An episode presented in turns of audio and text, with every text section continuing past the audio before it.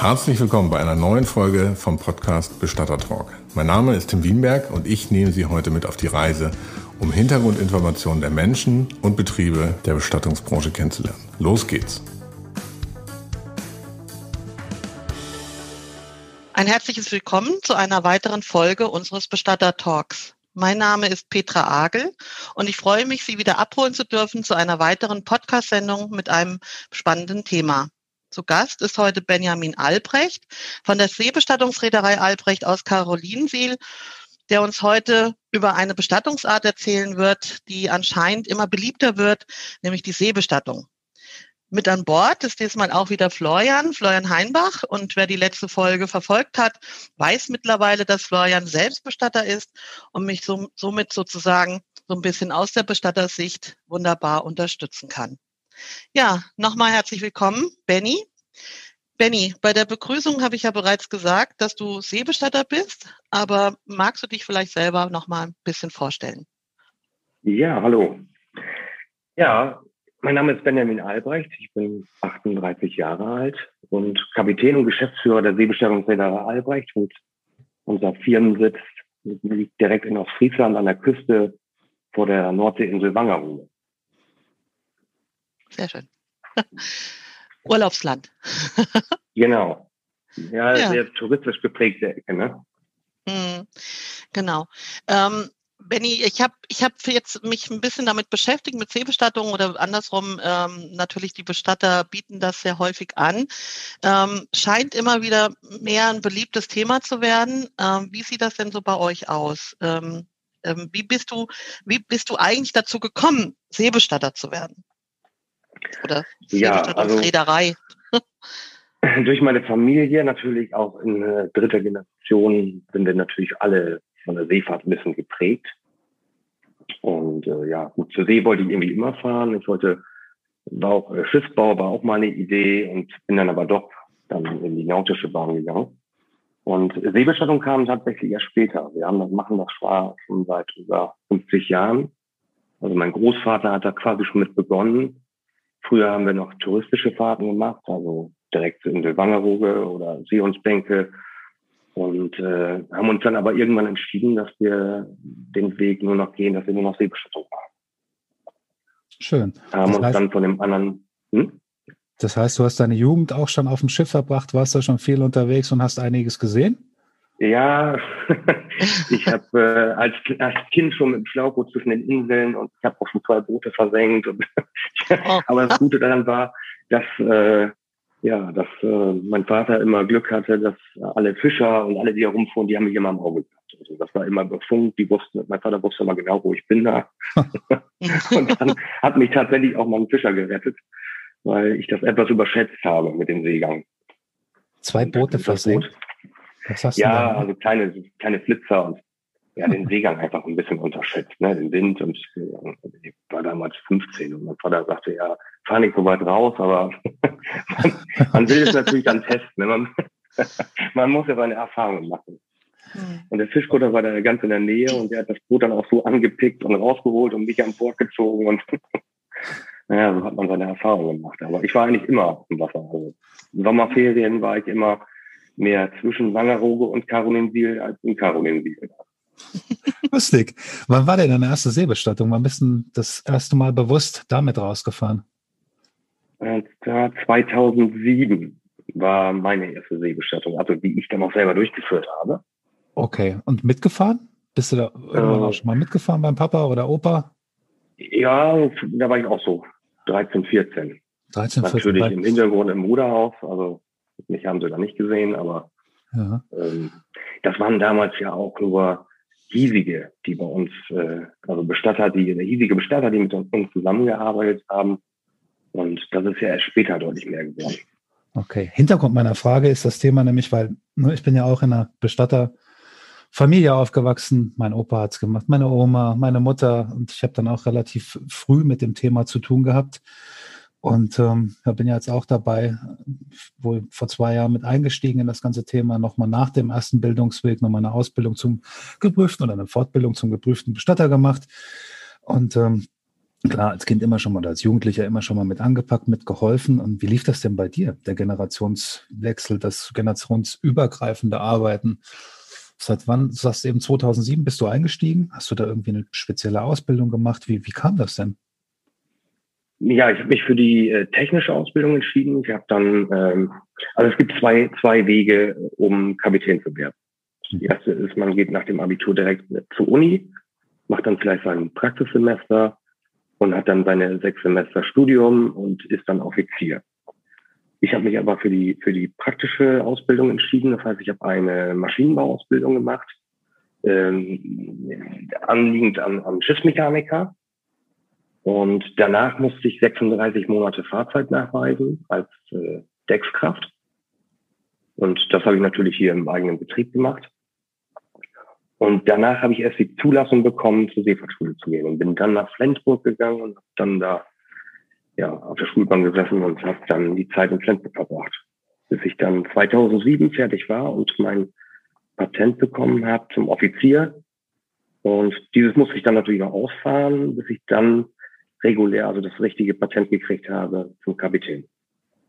Spannend. Und dann war und, äh, mhm. Ja, und ich war immer im Betrieb eigentlich. Ne? Der Betrieb war ja auch bei uns zu Hause und war da immer bei. Also auch schon als Kind, es fing, wo wir damals noch im touristischen Bereich gearbeitet haben, war ich schon als Sechsjähriger Handzettel verteilen an den Autos. Und äh, ja, und später dann auch, bin dann auch direkt nach der Seefahrtschule bei uns an Bord und bin erstmal nur gefahren. Mein Vater hat sich dann quasi immer weiter zurück, zurückgesetzt. Also ist dann weniger gefahren. Früher war mein Großvater noch im Betrieb und ja, dann so nach und nach quasi hat mein Vater immer mehr abgegeben, ich dann mehr übernommen. Also, also so ein Generationskonflikt ist bei euch jetzt nicht so entstanden. Also das ging so nahtlos oder geht so nahtlos ohne Probleme bei euch ab? Oder ähm, also wir kennen es jetzt so ein bisschen natürlich ja, bei den Bestattern gibt es ja jetzt auch Generationswechseln und da gibt es schon hin und wieder mal Konflikte, hm, dass die Jungen mit den Füßen scharren, aber ähm, ja, die ältere Generation dann immer noch ausbremst. Wie ist das so bei euch? Funktioniert das ganz gut, dieser Generationswechsel? Das funktioniert tatsächlich sehr gut. Also bei meinem Großvater, meinem Vater, vielleicht war es anfangs nicht so. Aber bei uns natürlich jetzt nur als Beispiel jetzt hier heute ein Podcast-Meeting, da kennt mein Vater natürlich nicht. Der kann er sich jetzt nicht wie 800 vorstellen. und aber er ist eigentlich auch sehr modern eingestellt und weiß auch, dass die Dinge sich auch verändern ne? und dass man auch andere Wege gehen muss. Und äh, unser Betrieb hat sich auch weiterentwickelt über die Jahre. Man hat natürlich durch die Erfahrungen, die man gemacht hat, auch daraus gelernt und hat dann auch Dinge verändert. Und das hat sich auch nachher, aber die Schiffe haben wir ja selber gebaut. Also unsere Schiffe haben wir im eigenen Betrieb gebaut. Und da sieht man auch die Entwicklung einfach. Ne? Das, mittlerweile haben wir da Fernseher hängen, wo man dann auch Fotos vom Verstorbenen zeigen kann oder Videos. Und also was man natürlich, also dass man auch vernünftige Mikros hat, dass ein Trauerredner besser reden kann. Das hat sich einfach auch alles weiterentwickelt. Aber da hat nie Konflikte gegeben. Dass man da irgendwie, mein Vater hat immer gesagt, hier mach du mal, du weißt das schon, das funktioniert schon. Wer hat denn die Homepage eingeführt bei euch? Die Homepage hat mein Vater eingeführt. Das ist sehr cool. Äh, hat, ja, das war über einen Bekannten von ihm, der hat das äh, beruflich gemacht. Und dann sagt der Mensch, ich mache euch eine Homepage. Und damals haben wir, wir haben ja immer noch tatsächlich den Raddämpfer, die Concordia 2. Und da fing das mit an mit der Homepage und hat dann auch gleichzeitig dann angefangen, für die Webestatue eine eigene Homepage zu machen. Sehr schön. Super. Ich hatte ja so ein bisschen Diskussion ne, bei meinem Generationswechsel, gerade Thema Homepage, muss man dann schon ein bisschen argumentieren, warum man für sowas jetzt Geld ausgibt. Aber das Thema ist dann auch angenommen, genau wie Bestattersoftware. Es hieß früher ne, von meiner Mutter immer, nee, brauchen wir nicht. Ich habe doch hier eine Liste, das führen wir so. Und nach einigen hin und her und auch Diskussionen mit Petra haben wir dann doch auch eine ähm, Software eingeführt oder Macemo eingeführt und ähm, nutzen das jetzt auch. Und selbst meine Mutter ist da jetzt absolut happy, was das Thema betrifft. Von daher hatten wir da schon ein bisschen was zu tun, aber die Generation wie bei euch haben dann doch zusammengefunden. Gut, ähm, wir haben uns ja kennengelernt im Rahmen meiner Fortbildung zum geprüften Bestatter, Benny. Ich war zutiefst beeindruckt, da ähm, mit dir einmal rauszufahren. Nicht jeder Bestatterkollege hatte bisher mal so eine Chance, an einer Seebestattung teilzunehmen. Wir haben damals, beziehungsweise du hast damals Max Mustermann beigesetzt und deine Rede, ähm, Kollegen haben ja mitgefilmt. Ich fand das immer noch so emotional und so mitreißend. Ähm, erzähl doch mal ein bisschen, wie so der Ablauf bei euch ist, wie so eine Standard ähm, Trauerfeier auf dem Schiff abläuft. Ja, der, das Bestattungsinstitut äh, beauftragt uns ja dann zur Seebestattung.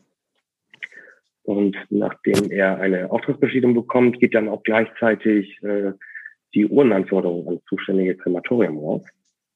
Wenn die Urne bei uns eingetroffen ist, machen wir dann ja mit dem Bestattungsinstitut oder wenn es gewünscht ist, auch direkt mit der Familie einen Termin aus, gehen dann die Ausgestaltung durch. Es gibt ja dann auch viele Möglichkeiten, die Seebestattung zu gestalten. Sagen wir ja die Seeurne, der Blumenschmuck, wie er gewünscht ist, einzelne Blumen oder Rosenblätter oder auch äh, Bewirtung auf der Rückfahrt ist oft gewünscht.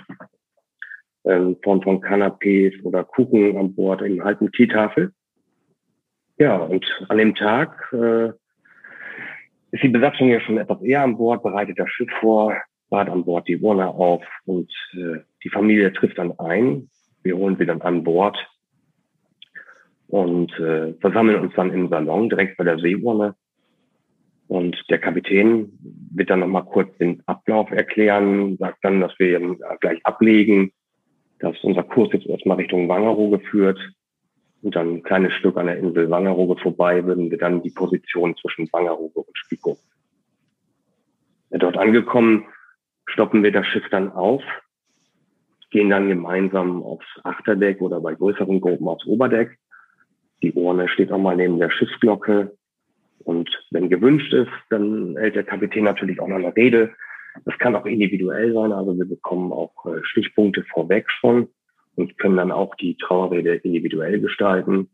Es kann natürlich ein Geistlicher oder ein Trauerredner auch mitfahren, wenn das gewünscht ist.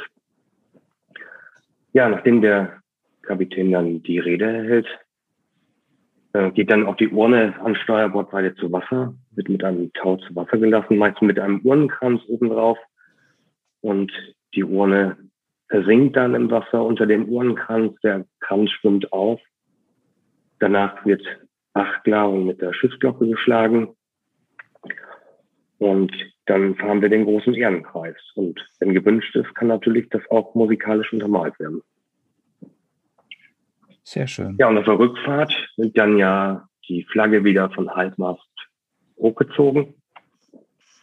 Und äh, wenn gewünscht ist eine Bewirtung, wird das natürlich auch im Vorwege alles vorbereitet und die Familie trifft sich dann nochmal im Salon, um dann eine Kaffeetafel zu machen.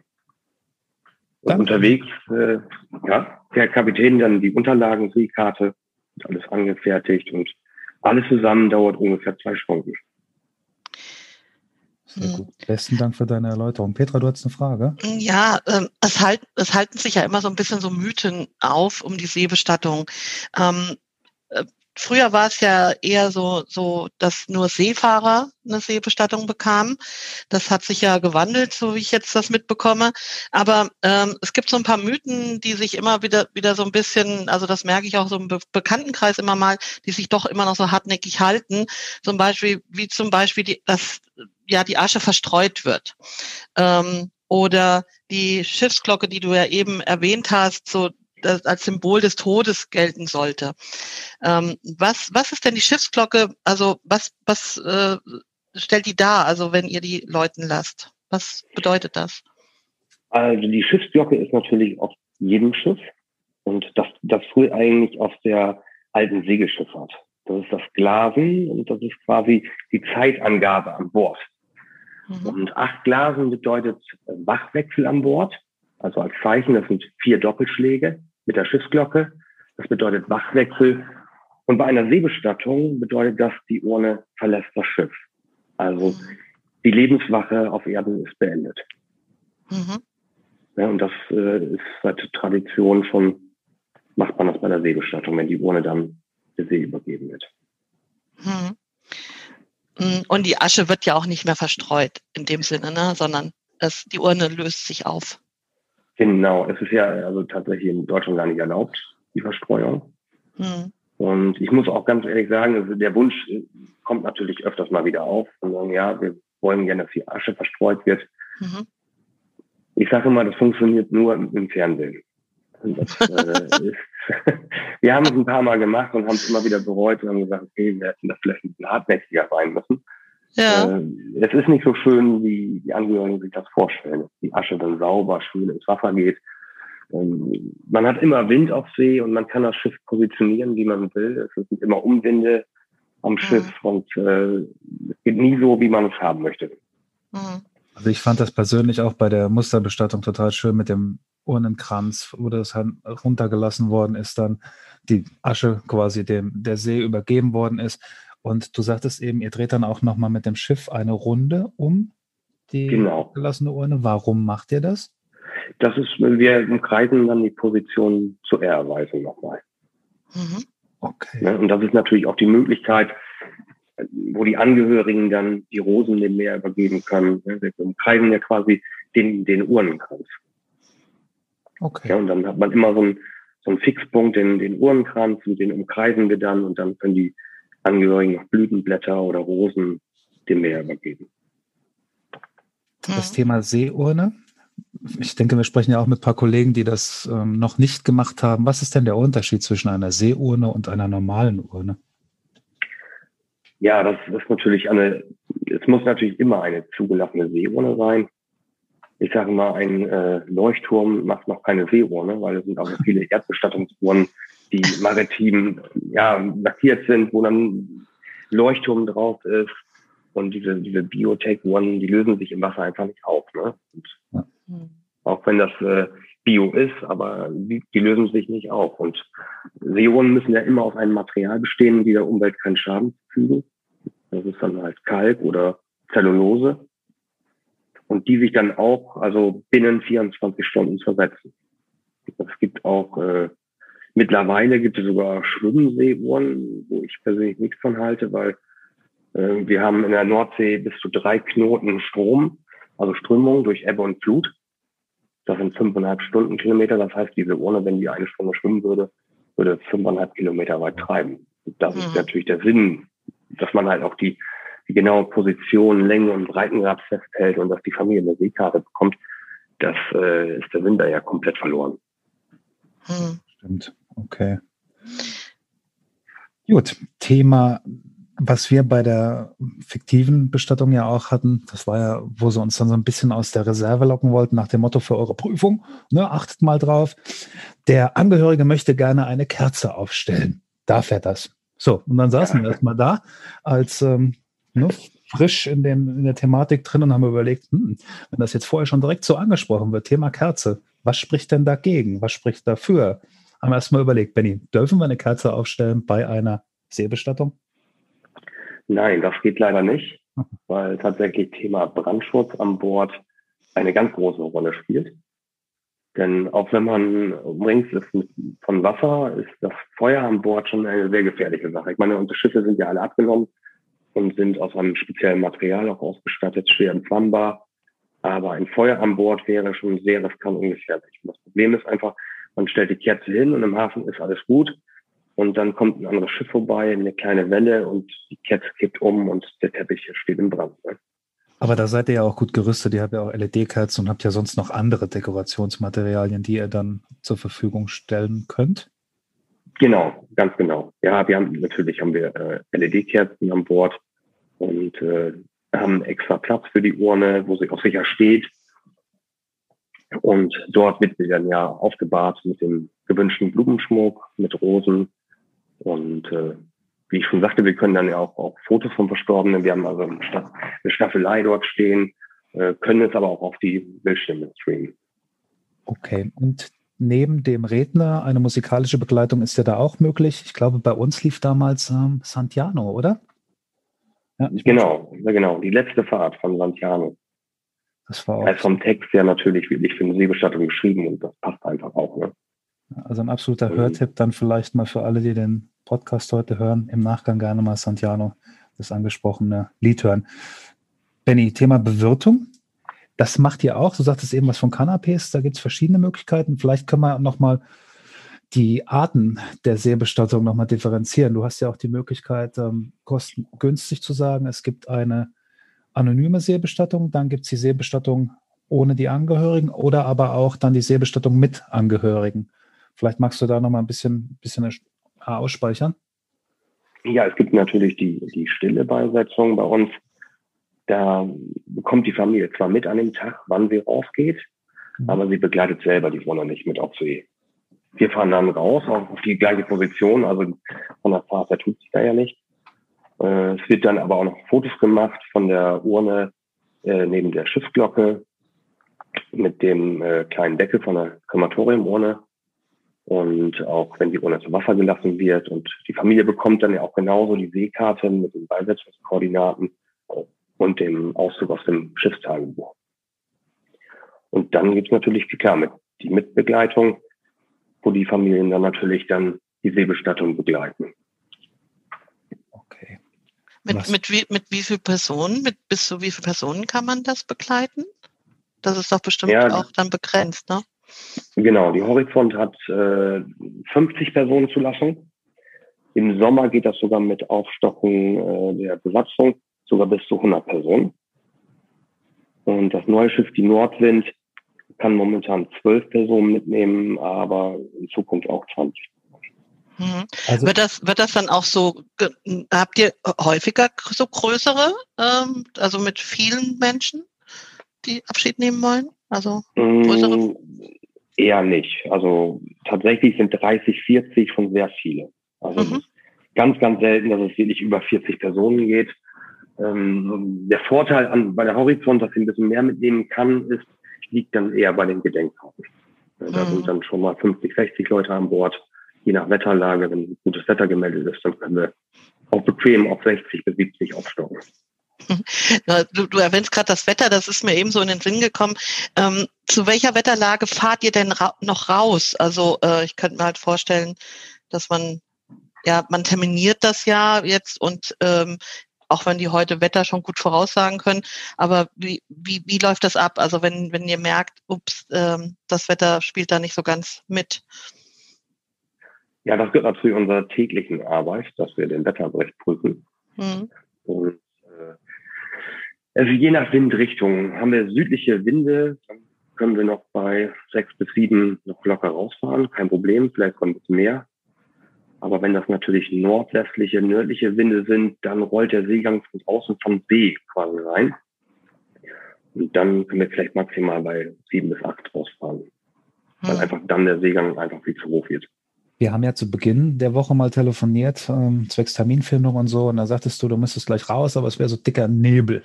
Wie läuft denn das dann, wenn ihr da keinerlei Sicht habt?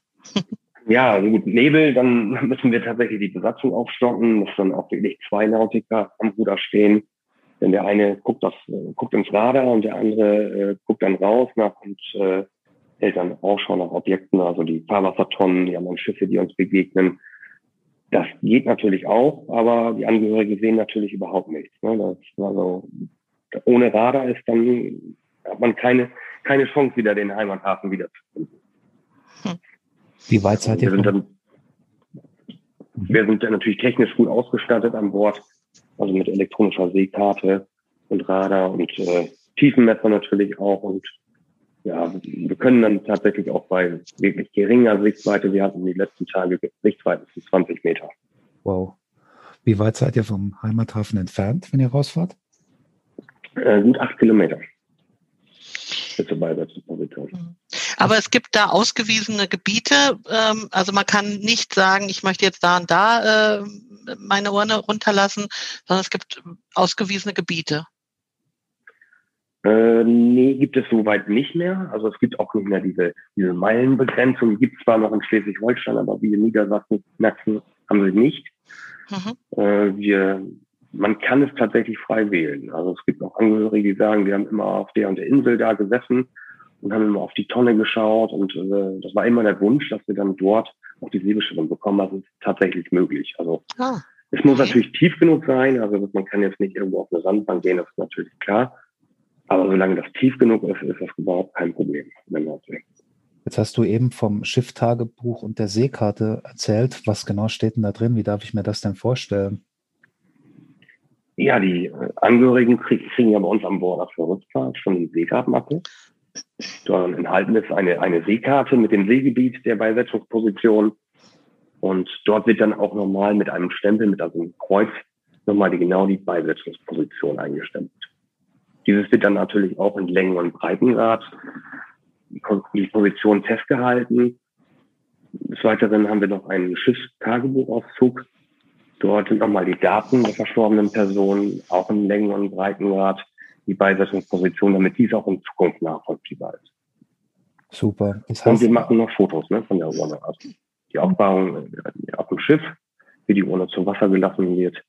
Und auch die Blumen auf dem Wasser fotografieren wir und das bekommen die alles schon auf der Rückfahrt dazu. Hm. Sehr schön. Das heißt aber auch, du hast ähm, regelmäßig mit Urlaubsbesuchern dort zu tun. Das heißt, die Angehörigen kommen später dann nochmal zu euch und ähm, bietet ihr dann auch so eine Gedenktafel an oder gibt es Gedenkfahrten? Welche Möglichkeiten hat man denn da? Das ist ja im Rahmen der Trauer nochmal wichtig, dass man nochmal einen Punkt hat, wo man wirklich nochmal hingehen kann. Nicht der lokale Friedhof bei euch, sondern ihr habt eine Gedenktafel ne? und ihr habt die Fahrten, oder? Wie läuft das? Genau, wir machen ja die, die Gemeinschaftsgedenkfahrten. Die führen wir dann von März bis Oktober durch, meistens am Wochenende. Und da können die Familien sich äh, anmelden wie viele Teilnehmer sie die Fahrt begleiten wollen. Und wenn sie dann an Bord sind und wenn sie das möchten, können sie dann die Namen derer sie gedenken in eine Liste eintragen, die liegt dann bei uns im Salon aus. Dann wird auf Position, also quasi wie bei der Seebestattung, genauso noch ein paar Worte gesprochen zum Gedenken. Und wer die Namen dort eingetragen hat, diese Namen werden dann nochmal auf Position auf dem Oberdeck verlesen und zu jedem Namen wird dann nochmal die Schiffsglocke geschlagen. Es wird auch immer noch ein Lied gespielt. Und äh, dann kreisen wir nochmal die Position. Die Angehörigen haben meist Blumen mit und können dann nochmal an die verstorbene Person gedenken. Also wir sind dann auch ungefähr zwei Stunden unterwegs. Und wir haben natürlich die Brücke der Erinnerung, weil wir haben oft Angehörige gehabt, die, denen fehlte das Spontane. Sie haben dann den Termin gebucht und wissen, okay, in, in ein paar Wochen fahre ich mit raus. Aber zu sagen, okay, ich möchte jetzt ans Wasser, ich möchte jetzt gerne ein paar Blumen ablegen, haben wir dann die Brücke der Erinnerung gebaut. Das ist eine Seebrücke, die ist im Naturschutzgebiet direkt hier im Hafen von Harlesiel. Also eine Seebrücke ist das und die ist so gebaut, weil die letzte Erinnerung an einer Seebestattung haben die Angehörigen, dass sie hinten an einem am Heck stehen und quasi, wenn das Schiff sich von der Position entfernt, dass sie dann nochmal auf diese Position schauen. Und deswegen haben wir diese Gedenkstätte am Ende nachempfunden wie ein Schiffsheck, und man kann dort an diesem Schiffsheck stehen, auf dieser Seebrücke und kann direkt auf die Position schauen. Also diese, die Brücke ist quasi auf die Position ausgerichtet zwischen Wangerooge und Spiekeroog. Und man kann dort direkt drüber schauen. Wenn nicht gerade Nebel ist und die Sicht gut ist, kann man die Position von dort aus auch sehen. Und dort sind auch Behälter, wo die Angehörigen auch Blumen ablegen können.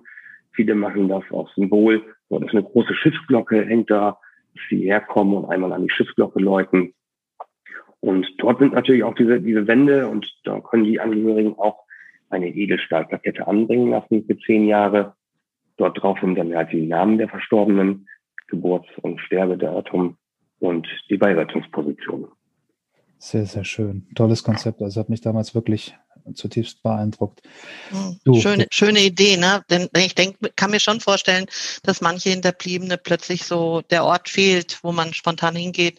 Und ja, umbetten ist ja nicht mit einer Wasseruhr, mit, mit einer Seebestattung. Gehe ich von aus. Nee, das, das geht natürlich nicht mehr. Aber man, man, Sie sehen es ja auch einfach. Wir haben ja, wir haben diese Blumenkästen, die waren schon echt nicht klein. Und wir haben sie mhm. jetzt mehr als halt dreifacht und trotzdem sind sie immer noch voll. Man sieht also gerade bei schönem Wetter am Wochenende, wie viele Menschen da sind. Und jetzt auch gerade mhm. auch zur Corona-Zeit sieht man da, wie viele Blumen dort liegen. Also sie mhm. tatsächlich auch sagen, okay, wir setzen uns jetzt ins Auto, fahren an die Küste, schauen nochmal aufs Wasser. Dort mhm. sind auch Bänke auf der, also man kann dort auch eine Zeit lang verweilen, wenn man möchte. Mhm. Und äh, ja, man sieht einfach an der Anzahl an Blumen, dass da dieser Ort auch oft besucht wird. Mhm. Was, was mir eben so ein bisschen eingefallen ist, ähm, also es gibt da so eine kleine Geschichte. Ich habe einen Bekannten, dessen Vater war verstorben und der wünschte sich eine Seebestattung. Die hat er dann auch bekommen in der Nordsee. Ähm, ein paar Jahre später verstarb dann seine Frau und auch die hat sich das dann gewünscht, in der Nordsee sozusagen bei ihrem Mann beigesetzt zu werden. Und da es sich um eine stille Seebestattung handelte, dann äh, also ohne Angehörige sozusagen, bekam sie dann eben irgendwann diese Seekarte. Und da stellten sie dann fest, dass äh, die Mutter irrtümlicherweise nicht in der Nordsee beigesetzt wurde, sondern in der Ostsee. Und ähm, ja, jetzt meine Frage so ein bisschen an dich, ist kurios, aber menschlich, ja, ähm, ist euch sowas schon mal passiert und ähm, wie entsteht sowas und wie könnte man solche, ich nenne es jetzt mal Fehler, beheben, also, also vermeiden? Äh, könntest du da irgendeinen Tipp vielleicht auch an den Bestatter geben? Ne? Dass, äh, ich denke mal, dass vielleicht da schon äh, der Fehler aufgetreten ist. Also es ist ja auch so, dass die dann, wenn die das erste Trauergespräch haben im Bestattungshaus, dann geht es hier erstmal die Frage, gut, wenn es eine Seebestattung werden soll, in welches Seegebiet soll es gehen? Ne? Also Nordsee oder Ostsee ist ja schon mal die Frage. Und dann natürlich auch wo in der Nordsee. Und wir, wenn wir mit den Angehörigen sprechen, fragen wir nochmal explizit, wie, wie war die Beziehung zu dem Seegebiet? Und so haben wir dann auch oft, dass dann halt, okay, nee, haben wir eigentlich gar nicht, aber die Anbindung ist so gut. Und äh, oder sie haben sich dann versehen mit dem Seegebiet. Man muss natürlich dazu sagen, das haben wir auch hier mit den Touristen, Halesiel, Neuharlingersiel, Horomersiel, man sieht das ja auch alles ein bisschen durcheinander. Hm. Und wir fragen eigentlich immer noch nach. Und wenn wir das rauskriegen, also bei uns ist das so, also rückführend bis in den, in den in Ende der 60er, haben wir das alles digitalisiert und können das sogar auf dem Schiff abrufen. Und äh, oft kommen Angehörige und sagen, ja, der Vater ist schon vor zehn Jahren seebestattet worden, wir wissen aber eigentlich gar nicht genau wo, irgendwo hier. Dann können wir das genau nachvollziehen auf der Seekarte und mhm. können natürlich dann auch die diese Position wieder anfahren. Denn das ist ja auch meistens gewünscht, dass dann wieder die quasi das wieder zusammengefügt wird, was damals getrennt wurde. Mhm. Sehr schön. Nee, das wird alles festgehalten. also, ist also, euch noch, also ist euch so ein Fauxpas noch nicht passiert? In, nee, Gott sei Dank, Gott sei Dank nicht. Super, klasse. Wenn jetzt haben wir ja ein 17. Bundesland, Mallorca. Wie sieht es denn aus, ja. wenn ich beigesetzt werden möchte? Oder wenn ich zum Beispiel sage, hey, New York finde ich total schön. Was muss ich tun? Wie funktioniert das? Ja, wir haben uns ja ein paar Jahren auch äh, spezialisiert für die Auslandsbestattung haben Mitarbeiter, der fließend Italienisch, Spanisch und Englisch spricht. Und wir sind vorletztes Jahr waren wir tatsächlich sogar in New York, haben das dann mit der amerikanischen Botschaft alles geklärt, hatten das mit unserem Partner vor Ort, konnten wir alles klären, dass wir die Urne auch in Amerika einführen dürfen und äh, haben dann die Beisetzung, also quasi wie auch hier von Harlesil aus mit den Angehörigen uns dort vor Ort getroffen, und sind dann mit dem Schiff äh, den Hudson runtergefahren und dann direkt ein kleines Stück raus äh, in der Bucht von New York haben wir dann die Beisetzung durchgeführt. Wow, das klingt Aber wir, spannend. Sag mal, äh, also, vielleicht noch ja? eins vorab, welche Unterlagen brauchst du denn konkret vom Bestatter, wenn du so eine Auslands... Ähm, Seebestattung hast, was muss der dir zuliefern? Jetzt sagtest du, du hast alles mit dem ähm, Konsulat geklärt. Hat der Bestatter dann überhaupt noch irgendwelche Aufgaben? Wie, also wie, wie läuft das ab dann? Wie darf ich mir das vorstellen, wenn wir so einen Fall haben? Also im Grunde genommen hat der Bestatter damit eigentlich wenig Arbeit. Eine internationale Schwerurkunde benötigen wir. Mhm. Und den Rest kümmern wir uns selber. Also da kümmern wir uns komplett auch mit der Familie, wo wir uns treffen, wie es ablaufen soll, die Gestaltung. Das machen wir alles wir. Also der Bestatter hat so in der Form keine Arbeit mit. Okay. Und der Ablauf ist an sich derselbe. Da fährt also jemand von euch mit und dann wird auch dementsprechend die Zeremonie wie in Deutschland gehalten, nur eventuell, wenn gewünscht, in einer anderen Sprache und ähm, genau. in einem anderen Umfeld. Was waren denn so deine Highlights? Magst du da vielleicht mal ein bisschen erzählen? Also, ich habe verstanden, New York, ihr wart auf dem Hudson, was ich total beeindruckend finde. Was gab es denn da noch? Ja, also wir machen ja auch oft äh, Vorsorgen. Also das war jetzt äh, vom Dreivierteljahr, haben wir von, also eine Vorsorge quasi gemacht, ein Angebot für Grönland. Äh, Kapstadt waren wir schon, Thailand waren wir schon, äh, klar, in Spanien, Griechenland, Italien waren wir fast in jedem Küstenabschnitt schon. Und es sind natürlich beliebte Urlaubsgebiete, werden natürlich oft gewählt. Also da fängt das in Italien an Mallorca, die Balearischen Inseln, die Kanarischen Inseln und das spanische Festland sind natürlich sehr beliebt. Aber wir waren auch äh, vorletztes Jahr in, in Irland, in Island waren wir, südlichsten Teil von England, Norwegen, also bis an Petersburg hoch. Und also wir haben schon so einige äh, Positionen verwirklicht und den Wunsch erfüllt. Also wir haben auch schon einen gehabt, der hat, wollte unbedingt in Norwegen ähm, in einem Fjordsee bestattet werden, weil dort sind damals seine Kameraden gefallen. Also er ist von einem U-Boot runtergegangen, war quasi am Festland und er war wohl gerade erst vom U-Boot runter. Da ist dieses U-Boot mit der gesamten Besatzung äh, im Luftangriff versenkt worden. Und er hat immer gesagt, wenn ich sterbe, möchte ich zu meinen Kameraden zurück. Mhm. Und dann haben wir ihn dort in Norwegen in dem Fjordsee gestattet. Beeindruckend. Das heißt, ihr kümmert euch dann auch für die Angehörigen um Flugtickets oder machen die Angehörigen das selbst? Nee, das machen sie selber. Also okay. Unterkunft und Flugtickets äh, machen sie selber. Mhm. Und äh, wir kümmern uns dann quasi äh, über die Überführung, um die Überführung und äh, um die internationalen Papiere. Und der Kapitän fliegt dann ja mit der Urne direkt rüber und äh, organisieren das Schiff und auch dann Treffpunkt, wo dann die Familien sich dann einfinden. Und in dem Fall gibt es natürlich auch den Unterschied. Es gibt natürlich auch im Ausland äh, Seebestattungen, die halt nicht von den Angehörigen begleitet werden. Da versuchen wir natürlich viele Fotos zu machen, so dass das nachher auch transparent ist und dass wir auch sehen, dass wir auch wirklich vor Ort waren. Ja, dass man markante Punkte nimmt im Hintergrund und dann den Originaldeckel von, von der Krematoriumurne davor, dass man wirklich auch beweisen kann, okay, wir waren wirklich da und äh, wirklich vor Ort und die Urne ist auch dort beigesetzt, wie es gewünscht wurde. Gab es denn Wünsche, die ihr bisher nicht erfüllen konntet oder auch wolltet? konnten war, also ein Wunsch, den wir nicht erfüllen konnten, war dann tatsächlich mal äh, auf der Position der Titanic. Aber das liegt einfach daran, weil das jegliche Kosten gesprengt hätte, weil das ist nicht so, dass man da eben im Schiff zwei Stunden rausfährt und dann vor Ort ist, sondern man hätte ein großes Schiff chartern müssen. Wir haben dann überlegt von Kanada aus und dann hätte man tagelang geschartern müssen, unterwegs sein. Das hätte ja, jeglichen Kostenrahmen gesprengt und das war dann auch nicht möglich für die Familie. Ich meine, der Verstorbene war halt so ein Fan, der hat das immer irgendwie verfolgt und hat, fand die Geschichte wohl sehr interessant. Und, aber es war nicht umsetzbar. Was wir selber nicht wollen, ist natürlich in Krisengebieten ab. Wir würden jetzt, äh, machen keine Seebestattung in Krisengebieten oder in Ländern, wo das kulturell oder vom Glauben her ähm, ja nicht, nicht vereinbar ist, dass wir das dann durchführen können. Ne? Okay, aber ansonsten macht ihr fast alles möglich, was möglich macht, zu machen ist. Ganz genau, ja. Sehr schön. Was war denn deine speziellste Bestattung bisher? Magst du da mal aus dem Nähkästchen ein bisschen plaudern? Also, was? Ja, gut, das Spe Speziellste würde ich fast eher sagen, sind die Ikosee-Bestattungen, die wir aber auch vor Ort machen. Also jetzt gar nicht im Ausland, sondern tatsächlich hier in der Nordsee. Mhm. Denn das Ritual ist bei denen ja etwas anders. Da ist es auch so, dass der Kapitän keine, keine Ansprache hält, weil das, der Glaube einfach anders ist. Die Hindus machen das ja normalerweise im Ganges und äh, die lassen sich, wenn sie in Deutschland leben, natürlich auch immer See bestatten. Und bei denen ist das so, dass die, äh, ja, dass man schon aufpassen muss, dass sie A, das Schiff nicht in Brand stecken.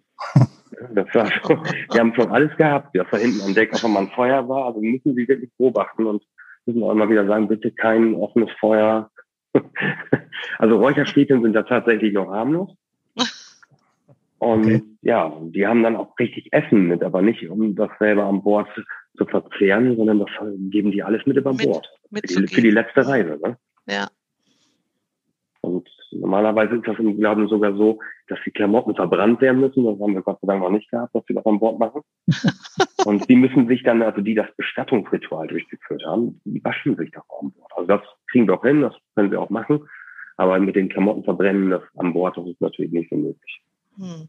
Kann ich mir vorstellen. also wir haben das schon gehabt, dass äh, unser Kollege, unser Kapitän hat dann die Beisetzung gemacht und äh, wollte dann die Urne zu verlassen und ja, und dann haben wir angefangen und haben Milch und Joghurt und Früchte und alles mit über Bord gegeben und die waren dann äh, so hektisch, dass wir unser Kapitän komplett voll Milch und Joghurt war. das erzählt er immer noch ganz gerne. dass er leicht überrascht war. Das war nämlich seine erste Indoor-Bestattung, also damit hat er gar nicht gerechnet. Hm. Okay, spannend. In der aktuellen Zeit sagtest du ja eben Thema Corona Wie merkt ihr das denn? Hat sich da für euch was verändert momentan im Rahmen der Beisetzung? Gibt es da besonderte oder gesonderte Infektionsschutzmaßnahmen an Bord? Verändern sich die Teilnehmer? Was, was heißt das konkret für euch jetzt? Ja, wir sind ja erstmal dankbar, dass wir überhaupt arbeiten dürfen, also dass wir das überhaupt noch machen dürfen. Weil wenn ich da an letztes Jahr im Frühjahr denke, wo das alles losging, ersten Lockdown, da wussten wir gar nicht, ob wir nun dem Bestattungsgewerbe unterliegen oder der Schifffahrt. Denn die Schifffahrt war ja nun stark ein, eingeschränkt, aber wir haben, Gott sei Dank durften wir dann uns äh, Bestattung einordnen und äh, durften dann natürlich mit begrenzten Personenzahl. Also wir haben das ganze Jahr fast immer statt 50 bzw. fast 100, wo wir Kreuzfahrt fahren dürfen, sind wir mit 20 gefahren. Äh, natürlich Maskenpflicht an Bord, haben Desinfektionsspender direkt an den Anlegestellen, das heißt, bevor sie an Bord gehen, desinfizieren sie sich die Hände. Ähm, wir konnten tatsächlich bis über den Sommer hinaus sogar noch Bewirtung anbieten. Das ist leider jetzt nicht mehr möglich, mussten dann zusätzlich auch nochmal die Personen begrenzen auf zwölf Personen, aber die Nord sind momentan sechs Personen mit und die Horizont zwölf. Ja, und zwischen den Fahrten ist natürlich so, dass dann die Besatzung das ganze Schiff desinfiziert. Ne? Also dann gehen wir los mit den Desinfektionsmitteln und müssen dann die Bänke und Tische und Griffe und Toiletten werden komplett desinfiziert zwischen den Fahrten. Äh, es wird belüftet, um die Aerosole auszulassen. Ja, und wenn das alles desinfiziert ist, dann wird ja die Urne aufgebahrt. Das erst dann kommen die anderen Angehörigen an Bord und müssen dann halt im Salon im geschlossenen Raum die ganze Zeit nachgetragen. Ne? Also ich als Kapitän dann auch. Wir machen das ja auf dem Oberdeck und nur zur Ansprache mit Abstand zu den Angehörigen äh, wird dann die Maske abgesetzt und auch beim zu, zu Wasser lassen wird die Maske dann wieder aufgesetzt. Also wir passen schon auf und äh, sind auch sehr dankbar, dass sich hier keiner infiziert hatte. Trotz der Angehörigen und vielen Menschen, mit denen wir zu tun haben, haben es geschafft, dass kein äh, positiver Fall bei uns in der Firma war. Super, toll. Da ihr jetzt auch in der Bestatterbranche unterwegs seid, heißt, ihr seid ja auch in der Stufe 3 zwecks Impfung, oder? Oder gehört ihr da nicht dazu? Ich glaube nicht. Also das, oh, ist, das ist mir das was ganz Neues. ganz neue Information. Das ist spannend. Ja. Da haben wir so viele verschiedene Aussagen gehabt und äh, ich bin ja froh, dass wir Bestatter jetzt in die Gruppe 3 eingeordnet sind. Aber würde mich echt mal interessieren, ob ihr dann auch, weil ihr habt ja auch den direkten Kontakt mit den Angehörigen dann auf dem Schiff, zwar mit Maske und so, wie du gerade erzählt hast, aber kannst du mal Bescheid geben im Nachgang, wann ihr dann geimpft werdet? Ja, das ist interessant. Das wusste ich gar nicht. Ja. Da müsste ich mich tatsächlich schlau machen. Das ist ja interessant, das wusste ich nicht. Du, wenn ich jetzt im, äh, in der Vorsorge sitze oder auch im Beratungsgespräch und der Angehörige oder die Angehörigen zu mir sagen, hey, drei Lieder auf See, was würde Benny Albrecht empfehlen? Also wenn wir, wir fragen ja, auch wenn Vorwege nicht gewünscht war. Wir haben, haben ja, wenn die Angehörigen an Bord sind, erklären wir ja den Ablauf, und auch wenn keine individuelle Rede gewünscht ist, also wenn die Familien uns vorweg nichts geschickt haben, fragen wir doch immer, wie ist der Hintergrund? Äh, mhm. Wie setzt sich das zusammen? Wieso die Seebestattung?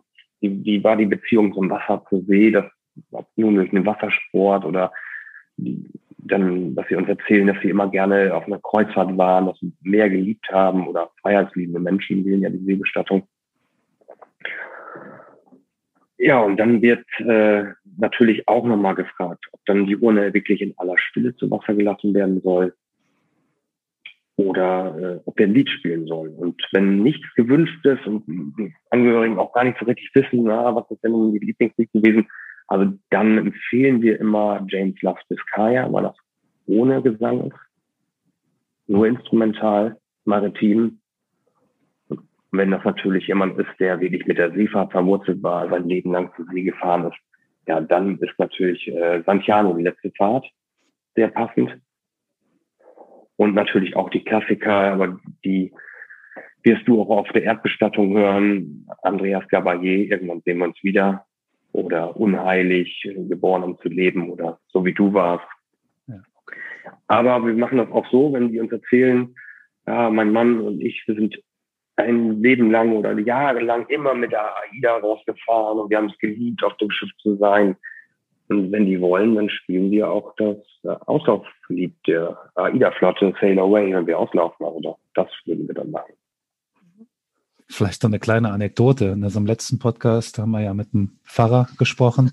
Der Pfarrer war Frankfurt oder ist Frankfurt-Fan und jetzt habe ich heute eine Beisetzung, wo dann wirklich im Nachgang die Hymne vom der Eintracht Frankfurt gespielt werden wird. Fiel mir jetzt gerade wieder ein, weil ähm, letzte Woche noch drüber gesprochen und jetzt war es direkt wieder so akut und habe dann direkt im, im Trauergespräch auch schon gesagt, hey, der Pfarrer ist auch Frankfurt-Sympathisant. Ich denke mal, das wird im Nachgang dann kein Problem sein. Da habe ich ihn angerufen und sagte, klar, kriegen wir alles hin, kein Problem. Finde ich dann auch mal lustig, wenn man dann auch mal wieder so ein paar personenbezogene, individuelle Trauerlieder. Ne? Also es war der Familie immens wichtig, dass man da mal weg von den Standards geht, wie du gerade auch erzählt hast, ähm, einfach mal was anderes zu spielen. Wo siehst du denn, Benny, die Zukunft? Seebestattung versus Erdbestattung? Tut sich da viel? Also habt ihr gefühlt mehr in den letzten Jahren bekommen? Was sind deine Ziele denn jetzt primär in den nächsten Jahren? Ich habe ähm, im Gespräch mit dir gehört, du wirst wahrscheinlich zeitnah Geschäftsführer auch werden bei dem bei der Seebestattungsreederei Albrecht, richtig? Genau, die, die Betriebsübergabe quasi soll dann nächstes Jahr stattfinden. Und natürlich sind äh, Seebestattungen sind tatsächlich auch mehr geworden in Deutschland. Erstmal war es nicht so bekannt. Wenn ich da an früher denke, muss man auch einen beruflichen Bezug gehabt haben. Also man musste irgendwie Seemann sein, sonst durfte man gar nicht Seebestatten lassen. Und das hat sich ja Gott sei Dank geändert. Mittlerweile sind das Urlauber, die wirklich tatsächlich äh, den Urlaub am Wasser verbracht haben, gerne am Meer waren und oder den Wassersport im Binal waren und dass sie dann darüber hinaus sich für eine Seebestattung entscheiden. Und früher kursierte ja auch immer das Gerücht, eine Seebestattung wäre sehr teuer und aber dem ist ja nicht so. Und es wird natürlich auch immer mehr, man sieht es ja auch, man die ganze Branche, auch bei den Bestattern, es verändert sich ja alles, wird alles moderner und äh, Bezug jetzt auf die Homepage und so, also es wird viel mehr informiert und äh, die hinterbliebenen Familien sehen jetzt auch viel mehr Möglichkeiten, was sie machen können und also ich erzähle dann auch oft von Freundeskreisen, wenn wir so auf Bestattermessen sind, was es alles so gibt. Und, und ja, zu den meisten Sachen haben die natürlich noch nie was gehört. Ne? Ich denke, Diamantbestattung oder so, das ist völlig Neuland für solche Sachen. Und so ist es auch mit Seebestattung. Und der größte Teil an Seebestattung, man meint immer, dass es hier an der Küste kommt aus Nordrhein-Westfalen. Das ist der größte Teil oh. der Seebestattung. Das liegt aber daran, weil der Nordrhein-Westfale der typische Nordseeurlaub ist mhm. und über den Urlaub hinaus sich dann für eine Seebestattung entscheidet.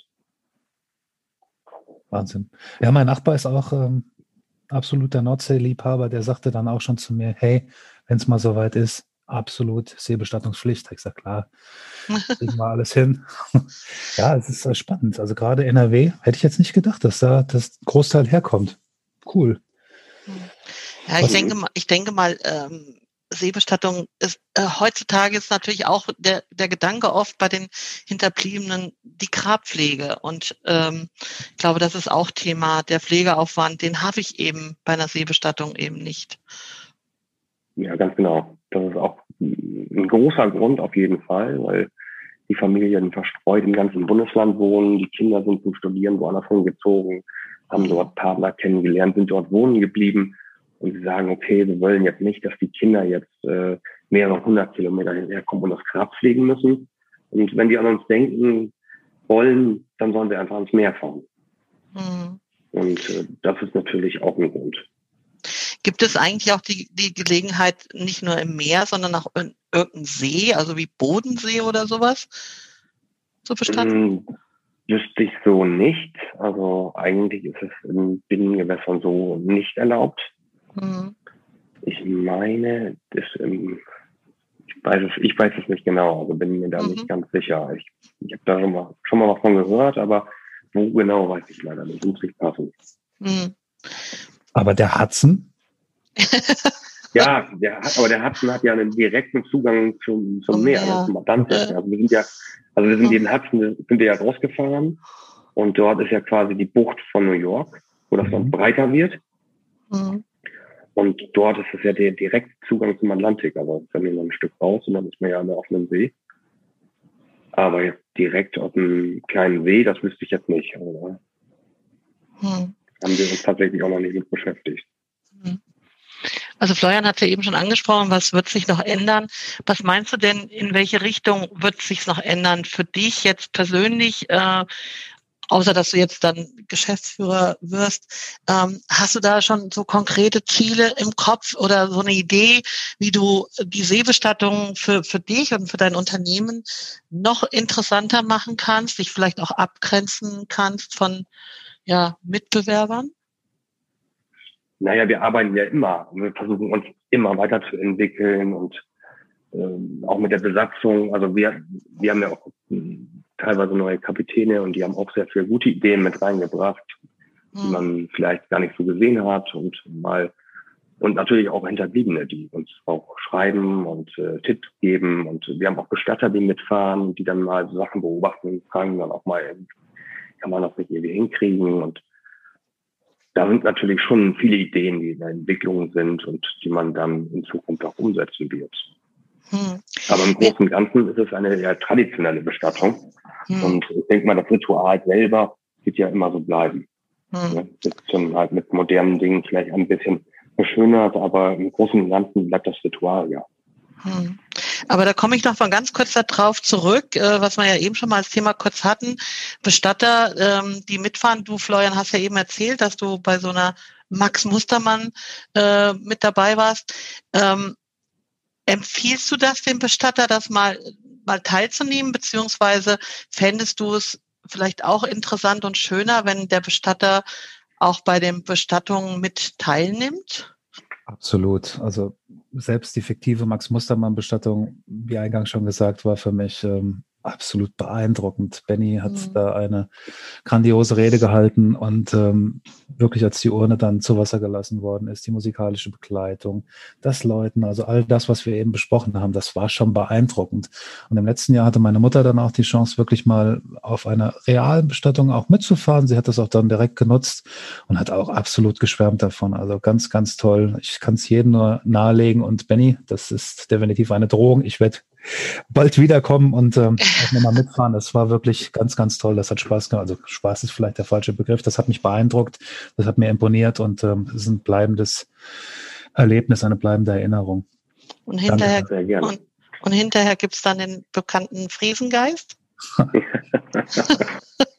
das ist die, die Geschichte habe ich Petra erzählt. Ähm, ja. Im Rahmen der, der Fortbildung zum Geprüften hatte ähm, Familie Albrecht ja einen Austauschabend zum, am Vorabend zur Bestattung mit Essen und ähm, Benny sagte dann zu Ende des Abends, wenn ihr schon mal hier seid in Karolinensiel, müsst ihr einen Friesengeist probieren. Das haben wir dann auch alle getan, haben dann später aufgefordert, noch einen zu trinken. Dann hieß es aber, nee, nee, ich darf nicht, weil am nächsten Morgen fahre ich ein Schiff und da war ich auch überrascht. 0,00. Ne? Oder wie war das?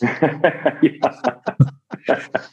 Aber mit, es hat mich dann auch noch neben dem, das war auch mein erster Friesengeist, den ich gedruckt habe in meinem Leben.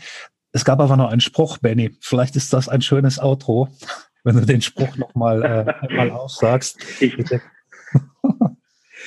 es, es flackert im Moor, ne, ehrlich im Moor flackert empor. Genieße Weise auf echte Friesenweise vom zum, vom Friesengeist mehr, dem Friesen zu eher.